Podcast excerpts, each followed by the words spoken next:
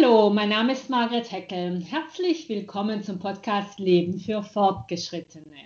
Wir haben heute einen Gast, dem ich zuerst einmal ganz herzlich gratulieren möchte. Er hat mit seinem Team von der Generation Ü den Deutschen Demografiepreis 2021 gewonnen.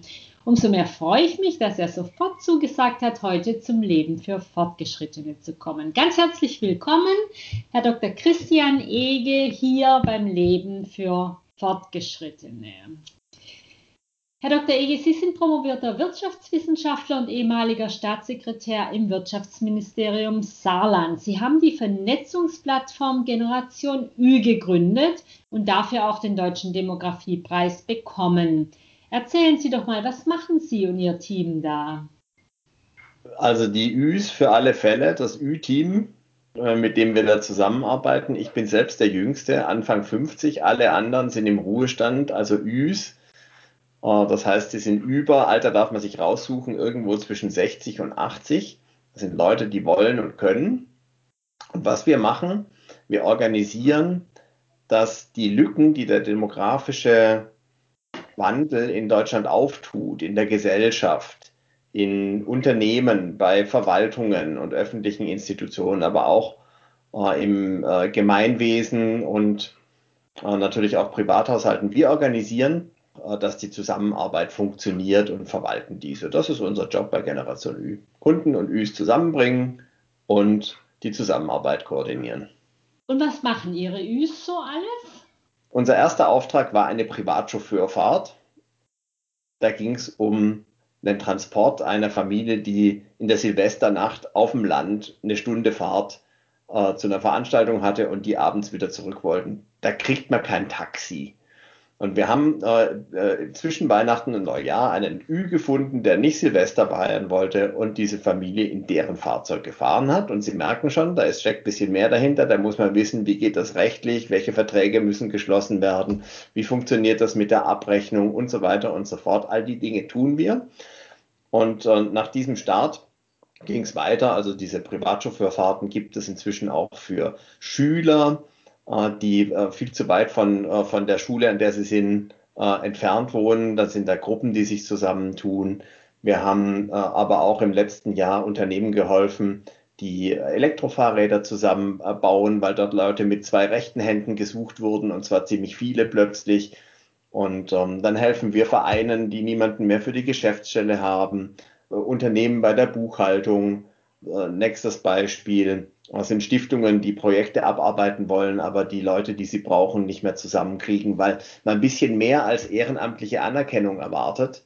Äh, vor allen Dingen, wenn man sein ganzes Leben lang schon äh, fürs Ehrenamt aktiv war. Man will ein bisschen mehr. Es muss nicht viel sein. Aber dann fangen in Deutschland die Schwierigkeiten an. Das muss organisiert abgerechnet werden, rechtlich okay sein. Wir verstehen, wie das geht. Das klingt super spannend äh, und es äh, beantwortet auch schon einen Teil der Frage. Generation Ü ist also nicht ganz gemeinnützig, aber doch als Genossenschaft und die Üs bekommen ein bisschen Geld. Können Sie da ein bisschen mehr drüber sagen? Ja klar, wir haben zwei Standbeine als Generation Ü. Wir sind auf der einen Seite ein gemeinnütziger Verein und der hat die Aufgabe, Menschen davor zu bewahren, ins Pensionsloch zu fallen, beziehungsweise wenn sie drin hängen, wieder rauszuholen. Das ist äh, steuerlich äh, bevorzugtes äh, Thema, deswegen sind wir gemeinnützig auch anerkannt. Und ähm, wir haben aber relativ schnell festgestellt, dass es unklug ist, als Verein Rechnungen zu schreiben. Da gibt es nur Ärger mit dem Finanzamt. Und deswegen haben wir das zweite Standbein entwickelt und Anfang letzten Jahres die Genossenschaft gegründet, sodass wir eine schöne Trennung haben. Quasi gemeinnützige Projekte laufen im Verein und äh, sobald Kunden und Üs zusammenkommen, wird die Genossenschaft äh, Träger beziehungsweise Organisator. Und wie läuft das dann ab für die Üs? Ja, sie kriegen einen kleinen äh, Obolus, das ist auch äh, alles äh, jenseits der Mindestlohngrenzen.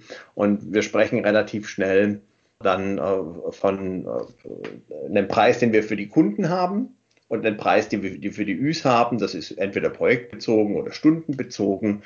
Und von dieser Marge dazwischen äh, lebt dann Generation Ü und bestreitet damit die Organisation. Das heißt, die Üs, die mitmachen wollen, ähm, die müssen jetzt nicht Genossenschaftler werden, sondern die sagen einfach, hier bin ich, äh, was kann ich tun oder das kann ich tun, was haben Sie für mich? Ja, so beginnen wir insbesondere mit den Üs, weil wir am Anfang meistens noch gar nicht, wir müssen die Leute ja kennenlernen, die sich an uns wenden. Dann haben die Vorstellungen vielleicht und wir haben Angebote, die in ihrer Region gar nicht zu ihnen passen oder wo wir noch erst was suchen müssen. Das ist so der normale Fall. Und dann stellen wir fest, oh, guck mal, wir haben hier Folgendes in eurer Region, hättet ihr da auch dran Interesse? Daran hat vorher noch nie jemand gedacht. Und dann heißt, oh ja, könnte ich mir auch vorstellen. So, und so kommt man zusammen. Und deswegen beginnen wir bei den Üs immer, dass wir sagen, registrier dich mal bei uns, das ist unverbindlich, das ist kostenfrei. Und ähm, sobald bei uns was äh, an interessante Aufgabe über Projekt in eurer äh, Gegend quasi um die Kurve kommt, sagen wir euch Bescheid. Wenn die Zusammenarbeit dann über eine gewisse Zeit aber gut funktioniert, dann erwarten wir schon, äh, dass sich die Üs auch in einem gewissen äh, Anteil an der Genossenschaft beteiligen, einfach um ein Statement abzugeben, ja, wir äh, stehen hinter dieser Organisation, wir sind Teil davon, und ähm, alle wissen, bei uns geht es nicht darum, Profite zu maximieren, sondern quasi den gemeinsamen Nutzen zu vermehren. Und das funktioniert am Schluss nur, wenn jeder Teil der Gemeinschaft ist. Im Übrigen müssen auch die Kunden bei uns, die aber von Beginn ab äh, Mitglied werden. Jetzt haben Sie ein ganz interessantes Projekt äh, in der Mache in Baden-Württemberg und zwar mit Berufsschulen. Was genau planen Sie da? In Baden-Württemberg haben wir ein äh, schönes Pilotprojekt äh, bekommen und äh, starten eine Informationstour mit dem Ü-Wagen, wie wir den genannt haben. Die geht am 15. Juli in Freiburg, startet die, führt uns über den Sommer, Herbst äh, an zwölf Standorte und wir machen dort äh, Werbung für, ja, wir suchen Üs, die das Schulsystem, insbesondere in dem Fall das Berufsschulsystem stärken wollen Dort fehlen in diesem Jahrzehnt an die äh, 2000 Berufsschullehrer. Die sind schlichtweg teilweise gar nicht geboren worden, insofern auch nicht ausgebildet. Da kann man gar nicht so fürchterlich viel gegen tun. Das System ist halt mitten im demografischen Wandel angekommen. Und wir sagen, macht die Üs doch zum Teil der Lösung. Das sind Praktiker, das müssen gar nicht Lehrer gewesen sein dabei. Und äh, die waren Meister oder Ausbilder, waren in der Weiterbildung aktiv, haben Vorträge gehalten oder können einfach nur gut Mathe ähm, oder können Informatik äh, und vielleicht gibt es sogar jemand, der äh, Theologie vermitteln will. Und die bringen wir mit äh, den Schulen zusammen, weil wir wissen, dort werden sie äh, gebraucht. Diese Roadshow, diese Informationstour äh, führen wir durch, sind total äh, glücklich damit, weil man auch zeigen kann, dass neue Aufgaben entstehen in der direkten Nähe der Menschen, die wissen, ah ja, bei der Schule, die kenne ich doch, die ist doch bei mir dreimal drei Ecken weiter. Hätte ich aber nie gedacht, dass die was für mich haben. Ja, so, absolut. Da braucht es solche Mittler, wie Sie dann sind. Genau. So ist das. Mhm. Das ist sehr, sehr interessant, zumal ja in Baden-Württemberg, Sie sagten es, 2000 Lehrer fehlen. Das heißt, in ganz Deutschland reden wir wirklich über Zehntausende von Menschen, von, von Mittlern, von Wissensvermittlern, die da fehlen und eben natürlich auch Möglichkeiten für Männer und Frauen, die das interessiert. Äh, wie läuft jetzt diese Roadshow genau ab? Wir werden natürlich verlinken Ihre Webseite in den Shownotes vom Podcast, aber wenn sich dafür jetzt jemand interessiert, was erwartet ihn oder Sie da, wenn Sie in Freiburg oder an den anderen Orten, an denen Sie vorbeikommen, äh, dann vor Ort sind? Ja, sie erwartet ein, äh, ein äh, tieferes Gespräch, äh, eine rundum Betreuung an, an unserem Ü-Wagen. Da fährt ein ganzes Team mit, drei, vier, fünf Üs, die quasi zur Verfügung stehen, auch über die lokalen Medien quasi das Thema auch in die Verbreitung dann bringen. Und wer uns besuchen will, es ist ja zum Glück auf den Marktplätzen auch in der Öffentlichkeit jetzt wieder möglich, sich zu sehen, sich zu besuchen und miteinander zu sprechen im direkten äh, Kontakt. Die, äh, die Informationen, was ist in der Umgebung, in der wir sind, also Freiburg, dann kommt äh, Mannheim, Heidelberg, Heilbronn, Sindelfingen und Stuttgart, das ist so der erste Teil der Tour. Geben wir dort äh, quasi nicht nur bekannt, sondern äh, laden auch ein, sich bei uns zu registrieren. Wer aus irgendwelchen Gründen uns nicht vor Ort besuchen kann, Das ist nicht weiter schlimm, kann sich jederzeit auch online informieren. Wir haben eine extra Webseite dafür geschaltet. Die Adresse ist www.zukunft-betrifft-uns-alle.de. Also Zukunft betrifft uns alle. Und dort ist auch so ein kleines äh, Filmchen, das haben Schüler gemacht, ein Schülerunternehmen, das uns da unterstützt hat, äh, worum es geht. Und dort kann man sich die äh, Termine des Ü-Wagens ansehen und natürlich persönlich kommen oder sich auch eben elektronisch registrieren. Und ähm, wir würden dann im, im nächsten Schritt den Kontakt zu den betroffenen Schulträgern auch herstellen. Da muss man sich dann nicht selber drum kümmern, sondern wird quasi nachher angesprochen. Prima, ganz toll. Wir werden es auf jeden Fall begleiten und äh, dann nochmal mit Ihnen reden, wenn das äh, Ganze im, äh, in Arbeit ist, im Herbst dann, weil das ist wirklich ein tolles Projekt äh, mit viel, viel Zukunft. Jetzt wollen Sie, Herr Dr. Ege, ja ein deutschlandweites Netzwerk schaffen. Wie funktioniert das und was erwarten Sie von Menschen, die da mitmachen wollen? Wir haben äh, von der Anlage der Struktur etwas, was skalierbar ist. Das heißt, wir sind heute schon an neun Standorten in Deutschland so äh, vertreten, dass wir erste Kunden und Üs miteinander in Kontakt gebracht haben und die Zusammenarbeit organisieren. Und ähm, was wir im, äh, quasi im Ausbau denn, in den nächsten Jahren dann vorhaben, ist, dass an jedem dieser Standorte, an möglichst vielen natürlich in Deutschland, unser Ziel ist 15 Ü-Zentren, nennen wir die, in Deutschland bis 2025 aufzubauen, diesen Ü-Zentren. Und da laden wir immer Üs ein, die, die da mitmachen sollen. Ne? Also äh, äh, in der Regel äh, am besten ein Team. Äh, eine Person, die vielleicht ganz guten Kontakt zu, zu Kunden und Netzwerken hat und eine andere äh, Person, die, die eher weiß und sich darauf versteht, wie man, äh, an welchen Stellen man in der, in der Gegend auf Üs treffen kann, sie ansprechen kann. Und die haben dann auch wieder die Möglichkeit, ein bisschen äh, für sich was zu verdienen und quasi in der Organisation mitzuwirken. Und bestimmte Aufgaben werden dann zentral über unsere Kooperationsplattform technisch quasi vorgenommen. Da muss man sich nicht drum kümmern, sondern es geht um den Kundenkontakt äh, und letztendlich die Vermittlung von Üs und Kunden vor Ort, sodass man auch weiß, die passen zueinander. Sowas kriegst du auf einer Internetplattform einfach nicht geboten. Da braucht man den persönlichen Kontakt. Wir wissen, die Zielgruppe Üs tickt einfach noch äh, ein gutes Stück weit analog. Sie können auch digital, aber sie sind analog, haben sie ihr Leben verbracht, insbesondere den großen Teil.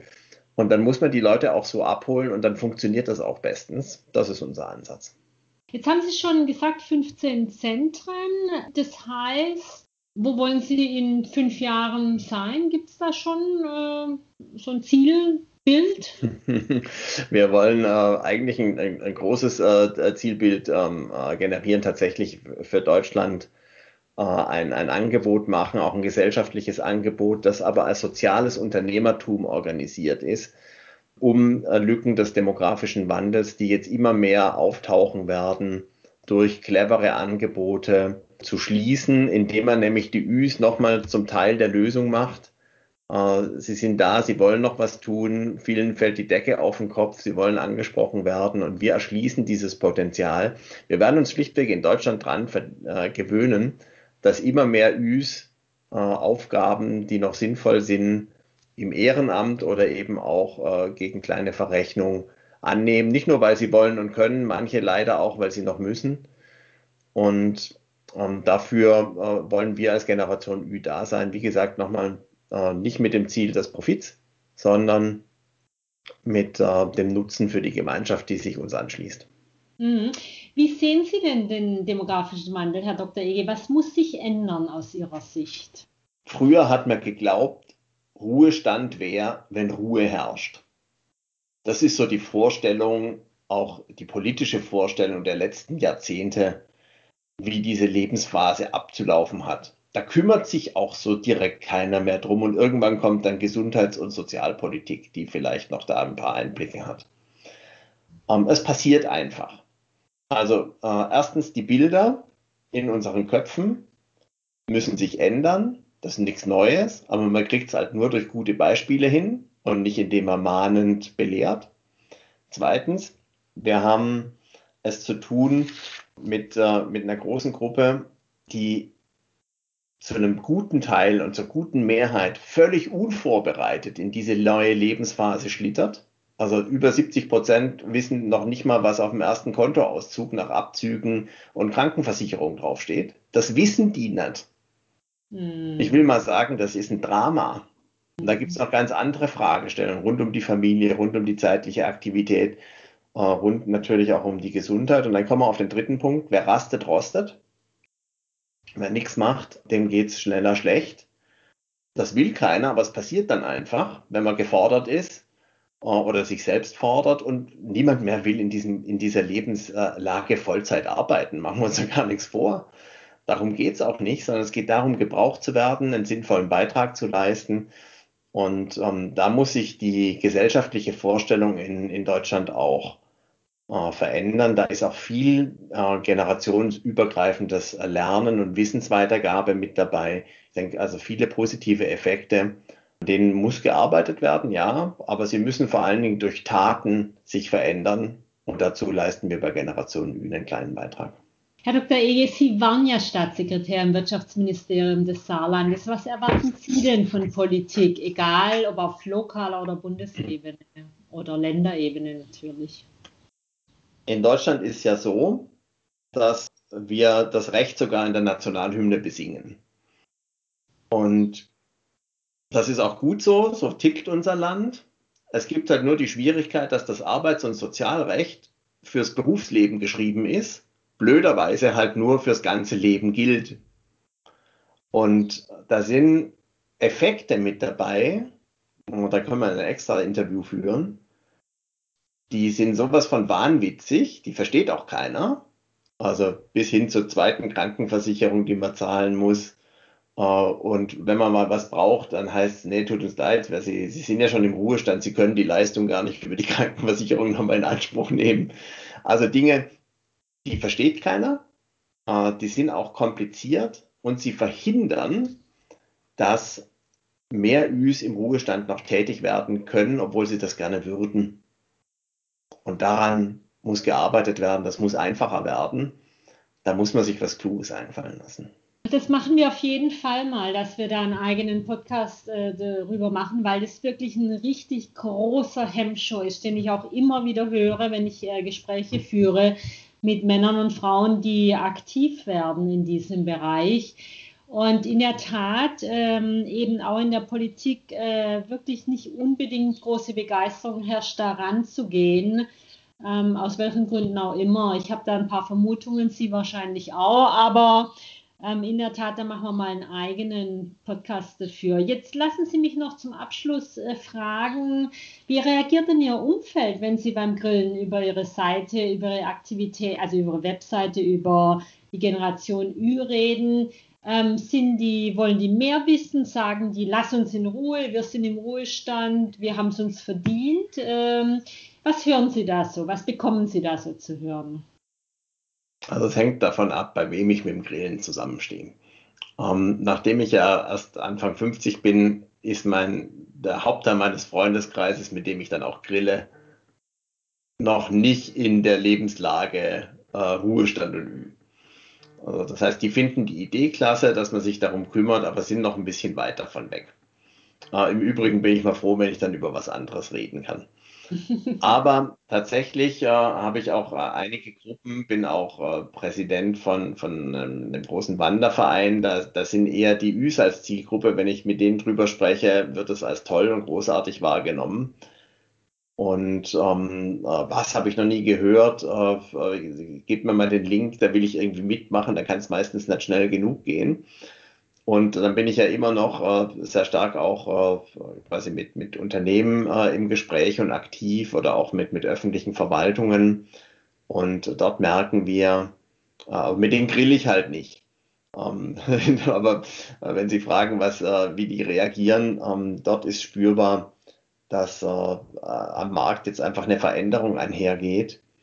Und die bedeutet, dass immer mehr Fachkräfte auch gesucht werden und äh, mangels Alternativen äh, dann die Idee als sehr gut bewertet wird.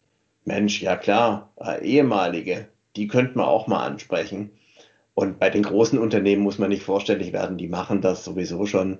die Mittelständler und die öffentlichen Verwaltungen und ihre Strukturen, das ist das, ist das große Thema. Prima, dann äh, werden wir das äh, sehr interessiert weiterverfolgen, definitiv nochmal ein Gespräch auch führen über diese ganzen wirklich rechtlichen äh, Hindernisblöcke, die da rumliegen, die man aus äh, dem Weg räumen muss in den nächsten Jahren. Jahren. Jetzt steht ja eine Bundestagswahl an, damit dann auch wieder eine neue Legislatur mit neuen Plänen. Da könnte man das gut einspeisen, denke ich. Ich darf mich ganz, ganz herzlich bei Ihnen bedanken, lieber Herr Dr. Ege. Das war sehr interessant, über Ihre Generation Ü zu hören. Wir werden die Webseite verlinken. Ich sage es aber nochmal www.generation-ue.de schöne Webseite zum Nachgucken. Ihre Tour durch Baden-Württemberg können wir allen empfehlen, die dort vor Ort wohnen. Äh, auch das gut nachzulesen dann in den Show Notes. Ganz herzlichen Dank, Herr Dr. Ege, dass Sie äh, uns hier zur Verfügung standen. Mein Name ist Margret Heckel vom Podcast Leben für Fortgeschrittene. Ich hoffe, er hat Ihnen gefallen, denn das Leben für Fortgeschrittene ist für Sie gemacht. Ihre Dosis Zuversicht. Machen Sie es gut. Hören Sie bald wieder rein beim Leben für Fortgeschrittene.